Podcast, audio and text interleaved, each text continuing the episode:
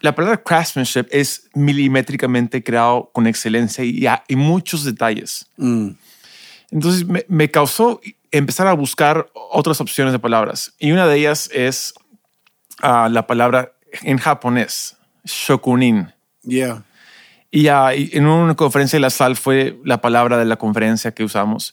Ahora, esta palabra sale de un documental sobre, um, un, es, un, es, un, es un chef um, de sushi en Japón, se llama Jiro Ono. Y uh, el documental es Dreaming of Sushi, soñando sobre sushi. Yo no como sushi, no como pescado, pero el documental me capturó por completo porque a él lo llaman un shokunin. Es alguien tan enfocado en el arte de hacer el, el sushi. Um, lo llaman de los mejores sushis del mundo. Mm. Y es tan bello, pero requiere tanta preparación. Él tiene aprendices que han estado en la práctica por, por 20, 30 años y aún no califican como chef para él.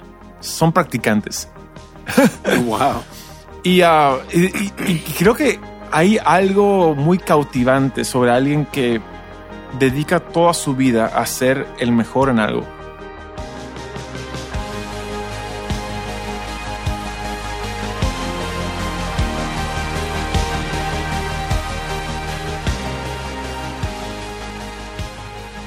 Hey, ¿qué tal? Y muy, muy, muy bienvenidos a la Hacienda Iglesia Podcast. Yo soy Taylor y aquí estamos con mi padre, el pastor Robert.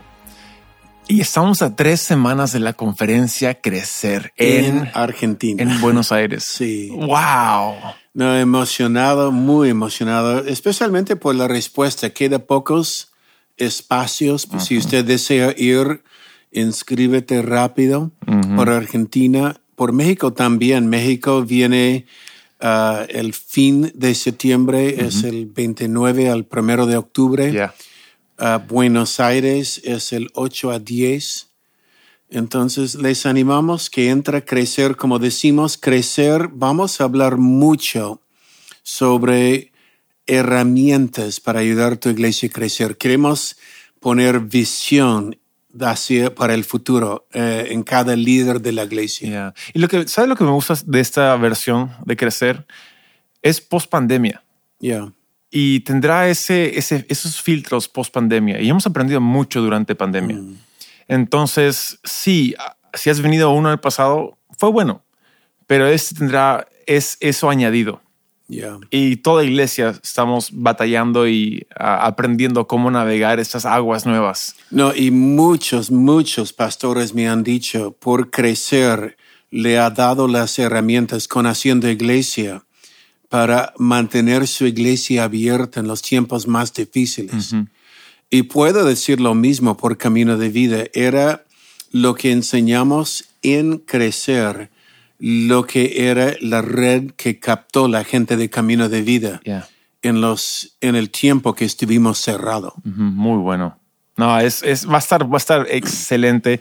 Vamos a dar uh, libros gratis en, en físicos, Sí. uh, materiales buenos. Uh, no, no, hay razón de que se la pierdan porque es gratis. Mira, como siempre, uh, nosotros no estamos en esto para buscar um, finanzas, jamás estamos. Eh, la conferencia es gratis, uh -huh. va a recibir material gratis, va a recibir hasta refrigerios, pero tiene que inscribir porque tenemos que separar su espacio. Uh -huh. Y si inscribes, vengas. Sí, por favor. Por favor, porque hay un número limitado. Llega este número, cierra las inscripciones. Y Dios mío, si alguien inscribe y no venga, es decir, hay otro que pudiera haber venido uh -huh. um, y no viene. ¿Por qué hacemos crecer? ¿Por qué hacemos uh, haciendo iglesia? No solo el podcast, pero las mesas de Hacienda Iglesia, lo hacemos porque Dios nos ha dado este directriz. Queremos embellecer la novia de Jesús hasta que Él venga. Amén. Y siento que este es nuestro trabajo. Por ahora, Camino de Vida, estamos invirtiendo en usted. Por esto no hay costo. Uh -huh. uh, pero sí pedimos que por favor inscriban. Yeah. ¿Cómo inscriben? Entran a la página web. Es muy sencillo. Uh, haciendoiglesia.com barra diagonal crecer. haciendoiglesia.com barra diagonal crecer. Ahí está toda la información. Y uh, eso dicho, nos vemos ahí. Yeah. No, nos vemos ahí. Eh, los amigos de Chile, Uruguay, uh, otros países, Brasil, vaya a Buenos Aires. Los amigos de Centroamérica, uh, Estados Unidos, venga a México. Uh, porque es una gran celebración, pero hay un foro limitado. Sí, y no vamos a transmitirlo. Ya. Es solamente se, se la experiencia es presencial, no será transmitido en línea por nada. Y ah, bueno, los que están, están. Nos veremos ahí. Ajá. Ahora seguimos hoy día eh, libro La Iglesia Creativo de Taylor y este capítulo hay tanto ahí, eh, capítulo 18. Eh, y el episodio pasado estuvimos hablando acerca del mejor momento de plantar un árbol hace 10 años, porque hoy día estaría disfrutando la belleza, la sombra, el fruto del árbol. Pero el siguiente mejor momento es hoy. Si crees que lo mejor está por venir, aprovecho hoy preparando los líderes del futuro. Sí, es que todos queremos ser usados por Dios para algo magnífico, Mm, pero no nos hemos preparado para ello. yeah. Y ah, ahí, ahí tú, tú lo mencionas, es la preparación es la evidencia de que algo está por venir. Yeah. Tiempo en preparación nunca es tiempo desperdiciado, decía Ed Cole. Nunca. Sí. Y quizás uno puede sentir de que nadie me ve, nadie sabe lo que hago, nadie se da cuenta, pero tiempo en preparación, ese tiempo de la semilla enterrada, es tiempo que Dios, si, si Dios quiere usarnos y ve que nos hemos preparado, en su tiempo, la promoción no viene del hombre, no viene de un pastor, la promoción viene de Dios. En su tiempo, Dios lo va a hacer, lo va a, ex- lo va a hacer ex- expuesto él lo va, va- va- lo va a hacer obvio para que todos puedan ver lo que Él ha depositado en ti. Mira, esta es una buena entrada por la tema de hoy día, porque hablando de eh, ser usado por Dios en tiempo de preparación, cuando nadie me vea, hoy día vamos a hablar de Bezleel, que es un ejemplo en la Biblia eh, excelente de este tema. Es- Entonces, es, impresionante lo de Bezleel. Sí, está en capítulo 18. ¿Qué es tu enseñanza de Bezleel en el área creativa? Bueno, es, es una que muchos ya han usado porque es una historia, es una historia que se, es obvia lo que Dios quiere enseñarnos ahí. Pero para los que no saben quién es Bezleel, ah, él fue un, un un joven judío que fue parte de la transición de Egipto al desierto. Eh, todo el éxodo, ¿no? Él, él vio el mar rojo partirse, en fin. Entonces tiene esa dualidad de la- una vida creciendo, haber nacido en Egipto. Y en Egipto él desarrolló una habilidad muy, muy um, exquisita para el arte, para esculturas, ¿no? Para moldear cosas. Dicen que era muy, muy bueno. Pero un lo, escultor. escultor. Ahora, lo fascinante es de que era un escultor experto, salen de Egipto y, y de ahí de repente llegan los 10 mandamientos. y entre los 10 mandamientos hay no crearás imagen. ah, que- No grabarás una imagen. no grabarás en imagen. O sea, básicamente ya no hay esculturas. Entonces, él era un escultor.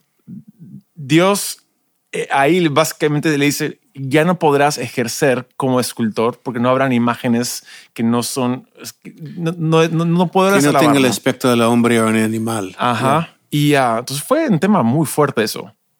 Ahora me imagino quién habrá hecho el becerro de oro. Bueno, en fin, otra historia, otro día. un error ahí. Pero lo entregó a Dios, hay los diez mandamientos. Ah, pero luego en la historia sabemos de que Dios le pide a Moisés, le da instrucciones específicas para el arca del pacto, entre otras cosas, ¿no? Cómo va a ser la, la- la tienda, la carpa, el- el- todo, todo el lugar de sacrificio. Y le dice, hey, y por si acaso, el que lo va a hacer es Bezlael. Bezleel es quien hace el arco del pacto. Ya, y, y lo fascinante de esto, dice Dios de él. Qué hermoso esto. A él lo he ungido para hacer esta tarea. Ahora uno ve la unción, pero también tienes que darte cuenta de la preparación previa que él tuvo. Y creo que la preparación previa y la unción es algo espectacular. Probablemente el Arca del Pacto fue la obra maestra más preciosa en la historia de la humanidad. Puede ser, sí. Y, y lo chistoso del asunto, lo que la, la comedia aquí es, solo lo pudo ver un sacerdote al año y Dios. Y Dios. Nada más. Sí. El pueblo no lo pudo ver. Entonces, ¿te imaginas la conversación? Hey, Beslael, ¿qué haces? Bueno, es top, es top secret, ¿no? Top secreto. Ah, ya. ¿Y cuándo lo veo? Ah, nadie lo va a poder ver. Ah, ya. ¿Y cómo quedó? Quedó muy bien. Ah, pero no lo va a poder. Entonces, eh, un artista quiere que gente vea lo que hace, Mm. pero ahí solamente era para una persona al año y para Dios. Yeah. Y qué espectacular eso. No, cuando Bezalel, cualquier artista, si hace su obra maestra, imagina Miguel Ángelo, o imagina, um, no sé, un artista, un escultor, y hace la mejor obra de su vida, pero luego Dios lo pone detrás de un velo y nadie lo vea.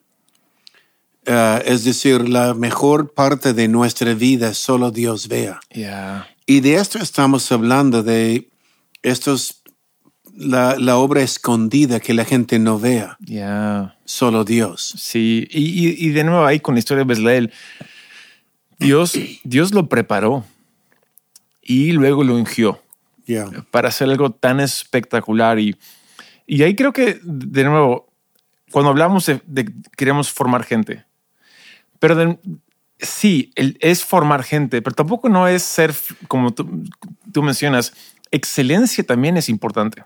Mm, Ah, eh, excelencia e- es, lo que marca una diferencia de que no es algo, no es algo flojo. El mundo, el mundo debe ver lo que hacemos y decir, wow, cuán grande es Dios. No, el mundo debe ver, wow, ahí- realmente lo, ha- ¿por por qué lo hacen de tanta excelencia cuando a quién le importa? No, hay un dicho de nosotros hace también mucho tiempo. La excelencia son detalles. Detalles son almas. Wow. Es decir, cuando prestamos atención a los detalles de un servicio, de los detalles de limpiar la iglesia, los detalles en ser músico, los detalles en un arte creativo para la iglesia. La excelencia son los detalles, pero los detalles convierten personas dando gracias a Dios por la excelencia de alguien que ha hecho algo por la gloria de Dios. Wow. Ah, me encanta eso. Yeah.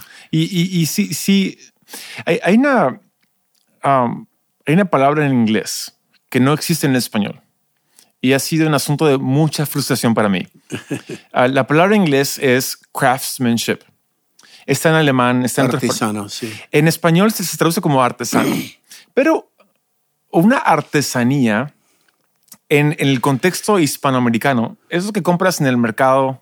Yeah. No es aquí, aquí en Perú sería el mercado Inca, sería una, no sé, una algo no, no creado con excelencia. O sea, es bonito, es bello, pero no es un reloj, un reloj alemán. No es, un- no, es un, no es un reloj suizo, no es, no es algo preciso y milimétrico y, y tan... La palabra craftsmanship es milimétricamente creado con excelencia y, y muchos detalles. Mm, Entonces me, me causó empezar a buscar otras opciones de palabras. Y una de ellas es ah, la palabra en japonés, shokunin. yeah. Y y en una conferencia de la SAL fue la palabra de la conferencia que usamos. Ahora, esta palabra sale de un documental sobre, um, un- es, un, es un- es un chef um, de sushi en Japón, se llama Jiro Ono. Y ah, el documental es Dreaming of Sushi, soñando sobre sushi. Yo no como sushi, no como pescado. Pero el documental me capturó por completo porque a él lo llaman un shokunin es alguien tan enfocado en el arte de hacer el, el sushi. um, lo llaman de los mejores sushis del mundo. Y es tan bello, pero requiere tanta preparación. Ah, él tiene aprendices que han estado en la práctica por, por 20, 30 años y aún no califican como chef para él. Son practicantes. wow. Y, ah, y- y- y creo que hay algo muy cautivante sobre alguien que dedica toda su vida a ser el mejor en algo. Si no el que sabe todo es experto en una cosa. Bien. Este era y Shokunin. Sí. Ahora, tú luego en este capítulo das un ejemplo de, porque estamos hablando de formar para el futuro, formar líderes. La- Para que sean como Bezleel, para que tengan este shokunin. Ya, eh, para que tengas en su iglesia un Omar Rojas, que es un choconín en la bajo hoy día. Sí. Ok, o otros músicos que han salido de la iglesia a este nivel. Um, lo que estoy pensando, porque a veces cuando uno tiene una iglesia pequeña, menosprecia lo que tienen. No aprecia lo que tienen, lo menosprecia, porque yo no tengo lo que ellos tienen. Pero le toma tiempo en formarlo Yeah. y el tiempo vale la pena. Eh, El árbol, plantar hoy para 10 años. Tú hablas de un ejemplo que fuiste a una iglesia pequeña que era hermosa, Yeah. pero el pastor paraba disculpándose. Sí, um, fue, fue una, o sea, una hermosa iglesia. Um, el, el- o sea, tanto así de que es. Yo puedo ir a muchas iglesias, porque es lo que hacemos con haciendo iglesia, y, pero esa es una de las que más recuerdo, porque era hermosa, pero lamentablemente no tenían equipo de alabanza. ¿Por qué? Porque a veces líder- líderes de, líderes de alabanzas um, a veces tienen una reputación por alguna razón, ¿no? No siempre el corazón de un líder de alabanza es lo que el pastor debe guardar más que cualquier otra cosa para él o ella. Y este grupo se fueron. Entonces se quedaron sin grupo de alabanza. Y le pregunté, ah, ya, ¿hace cuánto se fueron? Y me dijo, se fueron hace como 10 años. Y dije, ay, ¿qué? Hace 10 años se fue el grupo de música y no había formado un nuevo. Sí, y, y básicamente se quedaron en, en lo difícil que, que fue la experiencia, el dolor de que se fueron, lo dejaron en el aire y se quedaron con la idea de nosotros lideramos con un video atrás tipo karaoke. Y honestamente sí fue muy impactante, pero no hay nada como la banda, los líderes en, en persona. Y ah, creo que lo, lo- lo que lo que a mí me, me chocó es si hay un precio. Hay, hay un precio. O sea, ellos tenían un, un, un video de Cristina de Clario cantando con ellos. También una de su presencia cantando con ellos. Y fue muy, muy bueno. Y si tuvieran a alguien cantando en, en- en vivo, no, será, no sería Cristina de, Cla- de Clario, no sería, no sé, Christy Corson de, ah, de su presencia, no serían ellos, pero hay que formar gente para que lleguen a ser como ellos. Y, y esa inversión vale la pena. Ya. Ahora, para Camino de Vida, lo que me chocó a mí de esa historia, de esa experiencia es, um, tenemos buenas, buenos músicos, tenemos buenos cantantes, pero no estábamos en ese entonces creando recursos para iglesias como esta iglesia. Mm, Y ahí es donde aquí vinimos y hemos, hemos dicho, ¿sabes qué? Vamos a hacer recursos. Pues en, en lo que es música, damos todo lo que podemos dar. ¿No? Damos las secuencias, damos ah, los tutoriales, cómo tocarlo. Ahí están todos en YouTube, lo pueden ver, pueden bajar, pueden descargarlo. Queremos equipar a la iglesia también para que puedan ellos, quizás con un cantante y con un bajo, pero que tengan una, una batería electrónica de un- la secuencia que les damos y a poder servir a la iglesia más. Ahora sí, yo recuerdo cuando volviste, ahora ya sé por qué. Tuvimos que ir haciendo tanto ah, para apoyar las iglesias pequeñas, para ir formando músicos. Pero quiero decir, es común que músicos, um, especialmente los que no han captado el corazón de la casa, el corazón de un siervo, eh, se van de iglesia en iglesia y son lo que llamamos andamios, pero no son ladrillos. Wow. Ok, andamio es algo que está por un tiempo mientras que va construyendo, pero se va. Eh, los ladrillos son partes de la pared que se queda. Wow. Y hay momentos de usar andamios que va por un tiempo, pero cada vez que alguien sale de la iglesia que ha estado en un lugar público, cuando desaparece, deja un hueco en el corazón del pastor o de la congregación. Por esto tengan cuidado con los andamios, um, porque sabe que no van a estar contigo. Ya. Ahora, Ok. eh, lo curioso de ese, de ese ejemplo es quién, quién decide quién es un andamio y quién es un ladrillo. Exacto, El pastor no, eh, es la persona misma. sí. Porque sí hay gente que viene a otra iglesia um, que se quedan y son parte clave. Acá, ya- aquí, aquí en Camino de Vida yo pienso en, en ah, Manuel Villafana, Pastor Manuel Villafana. Es un pilar, no es un ladrillo, es un pilar de la casa. Y él viene de otro lado, ¿no? Ah, entonces hay, hay, hay casos.